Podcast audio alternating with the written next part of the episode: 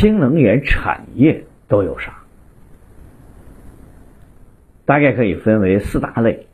第一，新能源车这个方面就跟能源排放有关系了，所以在新能源车方面，像宁德时代、比亚迪这种自然都是佼佼者。二，光伏、风电，由于全球能源体系都在向低碳化转型，所以像太阳能。风电这种清洁性能源也自然就受到了追捧，像阳光电源、隆基股份这种都是太阳能板块的龙头代表。金风科技、明阳智能就是风能的代表。三、储能产业，当风能、光能这些产业高速发展的同时，电的储存也在快速的发展。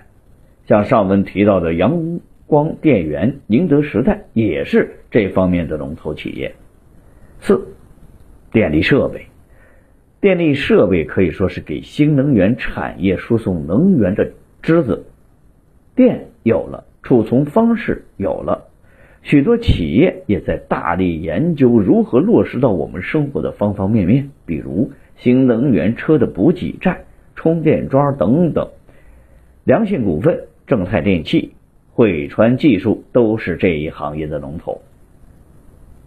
新能源产业不仅仅有车、有电池，还有其他的方面，大致就分为这四类。